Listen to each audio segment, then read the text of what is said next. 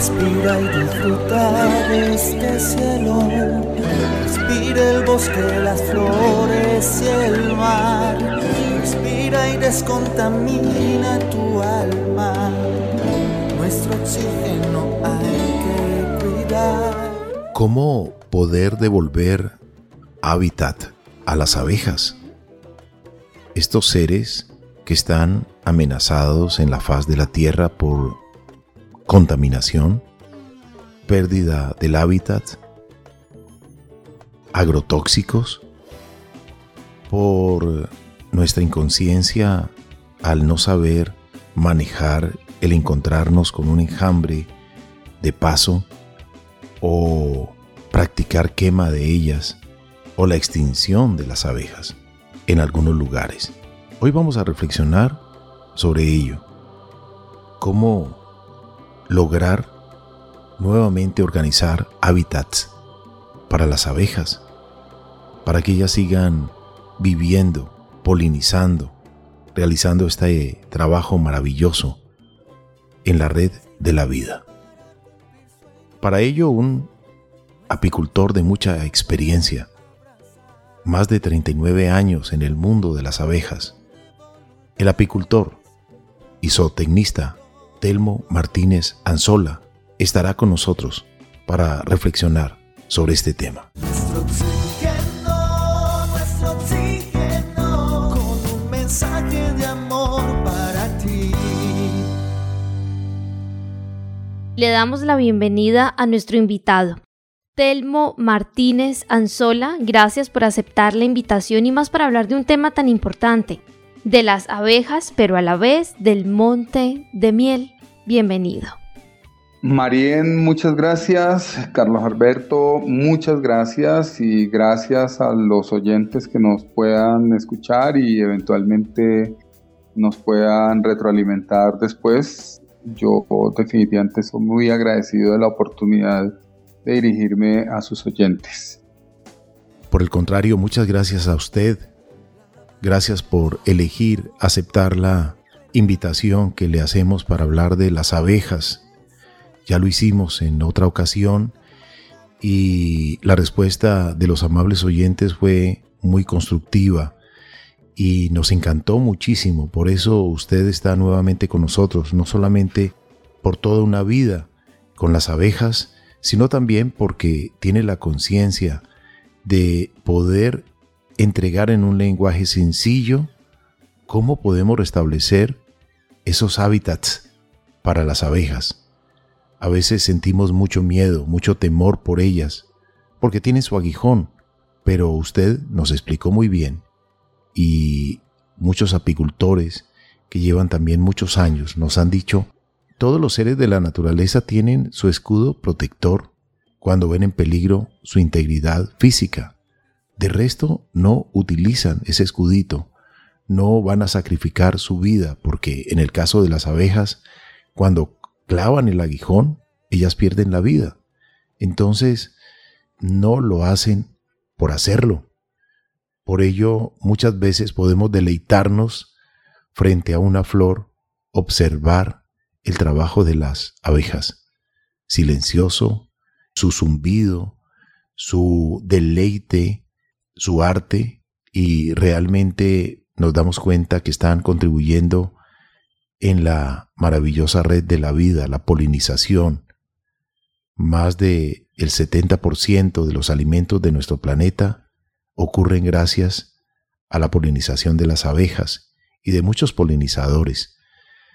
Pero que sea usted el que nos hable un poquito qué debemos hacer los citadinos, los urbanitas, los que no trabajamos con abejas, pero que nos topamos con las abejas o con algún proyecto o con acciones que podemos ejercer como citadinos o como campesinos o como agricultores o como dueños de un bosque o como dueños de una finca. ¿Qué podemos hacer? Entremos en materia, que usted tiene mucho para reflexionar. Muchas gracias de nuevo, Carlos. El tema podría empezar porque eh, aprendamos los colombianos en particular que tenemos un país de las abejas, un país donde vuelan probablemente más de 1100 especies de abejas. O sea, no solo la abeja apis mellifera que la gente reconoce como, como fuente de miel o eventualmente de cera y también pues relacionada con la imagen de la polinización, no es la única especie. Nosotros en Colombia y, y realmente en Colombia debemos sentirnos otra más orgullosos de la enorme biodiversidad que tenemos. Y a lo largo de la geografía de Colombia nosotros podemos contar más de 1100 especies y, y es mucho decir muchas especies de abejas y además, supremamente importante, la gran mayoría de ellas no tienen aguijón. Tienen mecanismos de defensa que les permiten pues sobrevivir a los, a los agentes adversos del medio ambiente, pero no tienen aguijón. Entonces ahí ya podemos entrar en materia y reconociendo que nosotros, por ejemplo, somos depositarios de una tradición del cultivo de abejas que mucha gente denomina como angelitas. Esas abejas de vida social, hay unas 150 especies, tal vez unas 110 especies reconocidas, estudiadas, por lo menos taxonómicamente se sabe que están, que existen en el país. Esas abejas eh, acumulan miel, acumulan resinas, acumulan polen y son mm, útiles desde el punto de vista alimentario o desde el punto de vista farmacológico para diferentes usos. De forma tradicional se le reconocen a las mieles, especialmente la miel de Tetragonis angustula, por ejemplo, se sabe de tiempo atrás que tiene la posibilidad de ayudar a, por ejemplo, destruir la carnosidad en los ojos, los terigios. Y otras especies, ahí por ejemplo deberíamos recordar, hay unas abejas que tienen una relación supremamente hermosa con las eh, solanáceas. Solanáceas, digamos solanáceas una solanácea que le gusta mucho a la gente, a mí me fascina el jugo de, diría uno, el jugo de solanácea para decir el jugo de lulo, ¿cierto? Casi todos conocemos el, el lulo, en algunos lugares le dirán naranjilla, eh, digamos en Ecuador creo, en Venezuela tiene otro nombre, pero solanáceas como el tomate, por ejemplo, tienen un comportamiento y es que cuando abre la flor, para la polinización, ella necesita que una abeja venga y de alguna manera, diría uno, le zumbe al oído, porque ese proceso se llama, eh, o lo conocen como bus, pollination, que significa eh, polinización con zumbido, es decir, la abeja realmente hace un ruido que abre la flor. O sea, necesariamente se necesita que esas abejas especializadas que saben hacer el ruido, no es una sola especie, son varias especies, pero son una, especie de abejas que sabe hacer el ruido necesario a la frecuencia necesaria para que se abra el, saco de polen que tiene la, la florecita. Ese, por ejemplo, es un, es un proceso pues bien lindo que uno debería reconocer como colombianos, como como dueños general de esas abejas que están ahí en nuestros relictos de bosques o en los pedazos de finca que todavía tenemos. Actualmente viajamos en una nave espacial llamada Planeta Tierra. Esta ya tiene problemas de funcionamiento y hasta ahora no hay otra de repuesto a la vista. En nuestro oxígeno les invitamos a la prudencia y a la reconciliación con nuestro planeta. Respiras agua, tierra, aire, fuego, que en nuestros cuerpos presentes está. Telmo, esto que usted nos está diciendo es como magia.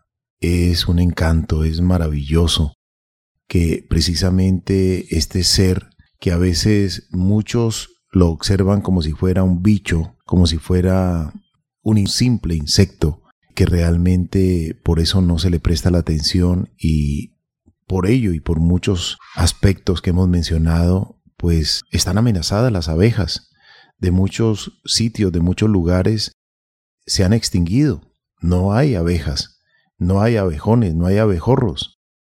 Vale la pena entonces que usted nos mencione este proyecto que a bien tiene usted reflexionar al respecto en este programa y lo agradecemos de todo corazón porque si todos participamos, si todos nos sumamos en la conservación de los bosques, de las montañas, de los lugares donde ellas puedan disfrutar del néctar de las flores, pues realmente creo que la abeja se mantendrá. Y si pues somos un poco más orgánicos, no somos esas personas que utilizan venenos fuertes para, digamos, eliminar el gusanito o eliminar una plaga que esté atacando una planta, pues si somos lo suficientemente cuidadosos, estaremos cuidando con productos orgánicos o con productos no tóxicos, pero sí controladores de la defensa, de la cosecha o del cultivo, pero siempre, siempre pensando en que no vamos a afectar las abejas. Hablemos un poco al respecto. Marian lo mencionó al comienzo y es Monte de Miel. Háblenos de este proyecto tan interesante. Colombia en realidad debería ser un monte de miel y dentro de las cuatro esquinas de Colombia se debería poder producir miel con relativa facilidad. Y en ese sentido, pues habría que analizar situaciones que están al alcance de uno analizarlas y, bueno, hay otras que son un poco más exigentes de pronto. Entonces, el concepto de corredor biológico para mí en este momento no, no, lo, no lo podría explicar en completo, pero sí se requiere como una cierta conectividad en, entre las diferentes eh, formaciones, digamos, geográficas o entre las diferentes situaciones. Desde el punto de vista mm, como ecológico, los bosques mm, separados no son sanos para la vida de los bichos, incluso bichos grandes, el jaguar o el puma, eh, u otros, las mismas arigüeyas, las chuchas que llamamos, los faras, requieren de que haya una cierta conectividad entre los, los relictos de bosques para poderse encontrar eh, ellos, para poder encontrar su alimento, pero para poderse también encontrar entre ellos, para poder hacer una mejor reproducción y no entrar en problemas de consanguinidad que finalmente también llevan a la, a la pérdida de las especies. En ese sentido, eh, hay harto por trabajar. Recientemente en la internet aparece un meme que yo voy a, a repetir un poco, pero que habría que verificar si es, si es cierto que en Dinamarca se exige que los agricultores cultiven el 5% del área de sus sistemas productivos en flores para las abejas. El meme pues, dice eso, pero tiene una foto hermosísima de flores eh, de diferentes colores, una franja muy, muy diversa de flores eh, para las abejas. Entonces, eh, digamos que yo me puedo presentar ante, ante ustedes, ante sus oyentes, diciendo, veamos, nosotros hicimos en el movimiento Abejas Vivas, donde nos reunimos un gran montón de amigos de las abejas y de los polinizadores a desarrollar un proyecto de ley y lo escribimos en, en Armenia, lo escribimos con otros apicultores y, eventualmente con un representante a la Cámara que nos ayudó en el principio para desarrollar un anteproyecto, como un borrador. Y en ese borrador nosotros ya inducíamos como que o solicitábamos que el, el, honorable Congreso, los representantes de la Cámara y los senadores decidieran a favor de una idea que la planteamos en aquel tiempo, yo me, atrevo a decir promotor de esa idea, era que al menos el 10% de toda área, de todo predio rural fuese mm, dedicado a la conservación. O sea, digamos, lo que buscábamos o lo que buscábamos o lo que pedíamos era que todo propietario, todo poseedor de un predio rural debería hacerse consciente de la necesidad de proteger una franja de su predio o un terreno de su predio. En aquel momento decíamos nosotros el 10% de su tierra debería ser dedicada a la conservación. Eh, desde un punto de vista de pronto romántico, nosotros argumentábamos el, el 10%, pero va uno a mirar que este tema del, del 10% pues puede mirarse de diferentes maneras, eh, como bien o como mal, pero lo importante es que eh, teníamos el concepto de la necesidad de la conservación. En términos de abejas, en términos de polinizadores, es supremamente importante la conservación. Finalmente en el proyecto de ley, espero que podamos retomar ahorita, pero finalmente en el proyecto de ley queda ah, como una especie de caricatura de esto que termina siendo ley de la República, eh, que recientemente estamos estrenando, se va a venir el proceso de reglamentación. Y ahí lo que queda es como la idea de que se debe mm, promover el cuidado de, de, áreas de bosque para los polinizadores, pero no se habla de la conservación. ¿Qué quiero yo explicar? Y seguramente nos queda como tarea a los colombianos lograr entender la necesidad de esa conservación del bosque.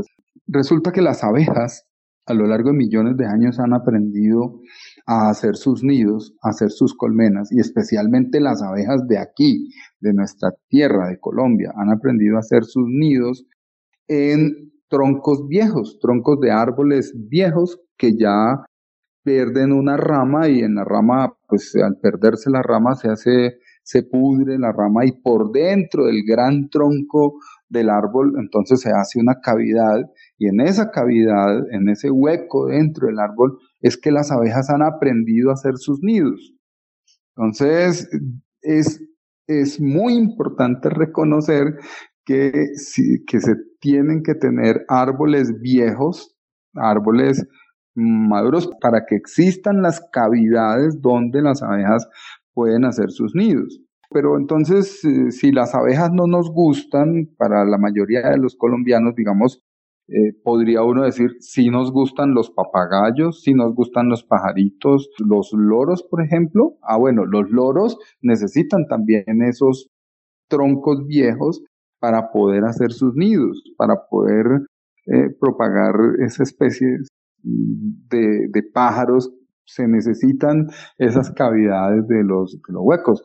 Entonces, las abejas son lindas y, algo, y, a muchos nos gustan, pero, pero no solo las abejas requieren esos espacios. Ahora, en, el mundo de los polinizadores, los murciélagos necesitan esas cavidades de los troncos viejos. Y uno, pues lamentablemente lo que puede darse cuenta es que en el país hemos ido destruyendo grandes extensiones de lo que alguna vez fueron bosques bosque secotropical, bosque de niebla, y bueno, hasta el páramo lo hemos estado destruyendo. Entonces uno necesariamente tiene que llamarse al orden y exigirse en el sentido de la recuperación de lo que alguna vez fue un monte que realmente producía miel. Como anecdótico le puedo contar que cuando yo comencé a trabajar con abejas de la mano de mi padre y de mi madre, que nos inculcaron este, este tema. Nosotros cosechábamos ahí en el norte del valle, en Caicedonia, eh, en ese paisaje cafetero, nosotros cosechábamos alrededor de 70 kilos por colmena año. A día de hoy, A día de hoy, los apicultores que todavía tratan de permanecer en Caicedo y en Sevilla, en Pijado, en el Quindío, les va muy bien si obtienen 20 kilos de miel, con promedios alrededor de los 12 kilos de miel. Ya habíamos hablado en una ocasión anterior pues, del riesgo que implican los pesticidas, los agrotóxicos para las diferentes especies de abejas y para las abejas que están al cuidado del apicultor. Así que no me voy a regresar a ese tema. Me interesa más bien que tengamos presente, que entendamos que la destrucción de los bosques, de los linderos, de las fincas, de las protecciones de las cañadas, que de hecho están reglamentadas, pero que el Estado colombiano no hace cumplir. Entonces, esas protecciones en las cañadas, en los ojos de agua, al no existir o al no tener árboles viejos, pues están destruyendo la posibilidad que nuestros hijos, nuestros nietos, puedan conocer que eh, Colombia tuvo un montón de abejas, un montón de polinizadores, incluyendo pues los murciélagos, como decía antes, necesitan árboles o quedades, pues los huecos de los árboles que les permitan hacer sus, sus sitios de nidificación para las abejas en particular. Pensando en eso, uno claramente debería preguntarse, bueno, ¿y cómo podemos volver a tener un bosque en, por ejemplo, en el eje cafetero? Con toda seguridad toca modificar de nuevo el sistema de producción de café, que en su momento aquel sistema de producción de café que nosotros permitía obtener 70 kilos de miel por colmena año Hoy día no se obtienen 20 kilos precisamente porque no hay árboles. ¿Qué árboles no hay así que uno recuerde? Pues no hay árboles de guamo, no hay árboles de nogales. Toda esa flora, todo ese montón de diversidad, pues fue talado, fue talado en nombre de la ganancia y de la ganancia del cafetero, eh, porque hubo una propuesta que todavía se lleva a cabo que fue cambiar la variedad de café de la que aceptaba o vivía mejor bajo sombrío a café de libre exposición al sol. Entonces las nuevas variedades de café requieren para su correcto desarrollo desde el punto de vista de la ganancia de la producción, requieren estar expuestas al sol. Incluso eh, ya habíamos también mencionado el concepto de, desierto verde, que es un poco el sistema productivo actual y no solo del café, sino del mundo entero. O sea, tenemos, en eso nosotros tenemos que volvernos muy juiciosos y entender que esos desiertos verdes no le sirven ni al productor ni al consumidor. Y en el medio de eso pues no le sirve a las abejas y no le sirve a los polinizadores, porque en un desierto verde pues habrá una producción optimizada para el área específica de gran volumen de producción de un producto en particular, pero ese un producto en particular termina arrasando la capa vegetal y como vemos la relación termina perdiendo uno la diversidad, en este caso de abejas y polinizadores. Entonces, ¿qué puede uno pensar? Por ejemplo, en el eje cafetero, pues uno deberíamos poder levantar algún día una gran movilización de la gente para que regresen los guamos. Los guamos tienen una enorme capacidad de producción de néctar, para que regresen los guamos, para que de alguna manera podamos hacer una producción cafetera, sí, pero pues bajo sombrío o con los, con los guamos, con los nogales, por ejemplo, que también se genera producción.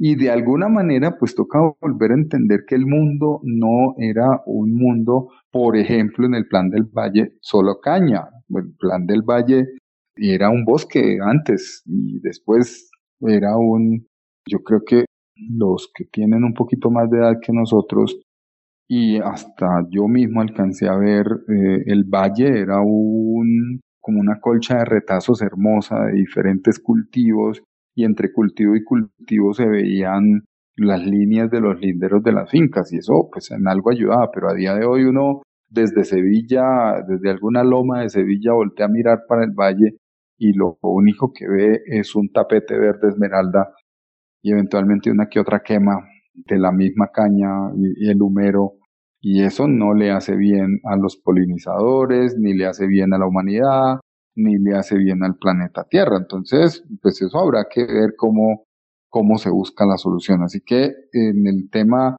pues nosotros, desde el punto de vista de las abejas, decíamos, oiga, venga, el productor rural debería ser capaz de conservar eh, un pedazo de su finca, un pedazo de su predio, ponerlo como conservación. Y pues entonces habría que ver cómo se hacen las franjas. Decía yo que el meme este de Dinamarca pues plantea que allá ya se adelantaron y entonces es por obligación el 5% de las áreas cultivadas va, a llevar esas, esas flores eh, útiles para las abejas. Qué lindas sus reflexiones, definitivamente, don Telmo. Hacer de esto un lugar y un regazo que nos cobije a todos. Qué importante es esta reflexión que nos lleve al amor, que nos lleve a la siembra, que nos invita a la conservación. Gracias por su tiempo, se nos ha acabado, pero definitivamente queremos escucharle por muchísimos programas más. Nos ha encantado compartir con usted, hablar de las reinas de la naturaleza, las abejas. Don Telmo, gracias. Gracias a ti, Marian, y gracias a Carlos por la oportunidad. Gracias a los oyentes por escucharnos y ojalá hagamos de este mundo algo mejor para todos, algo dulce. Qué maravilloso. Montes de miel o selva de miel. Todo un proyecto que ojalá se convierta en una realidad. Si respetamos el hábitat de las abejas, pues realmente tendremos miel, miel silvestre. Y pues apoyar a los apicultores porque las abejas han perdido muchos hábitats y gracias a los apicultores siguen las abejas, sigue la miel y seguimos endulzando nuestros paladares con esta maravillosa medicina fabricada por insectos, las abejas. Nuestro unión de voluntad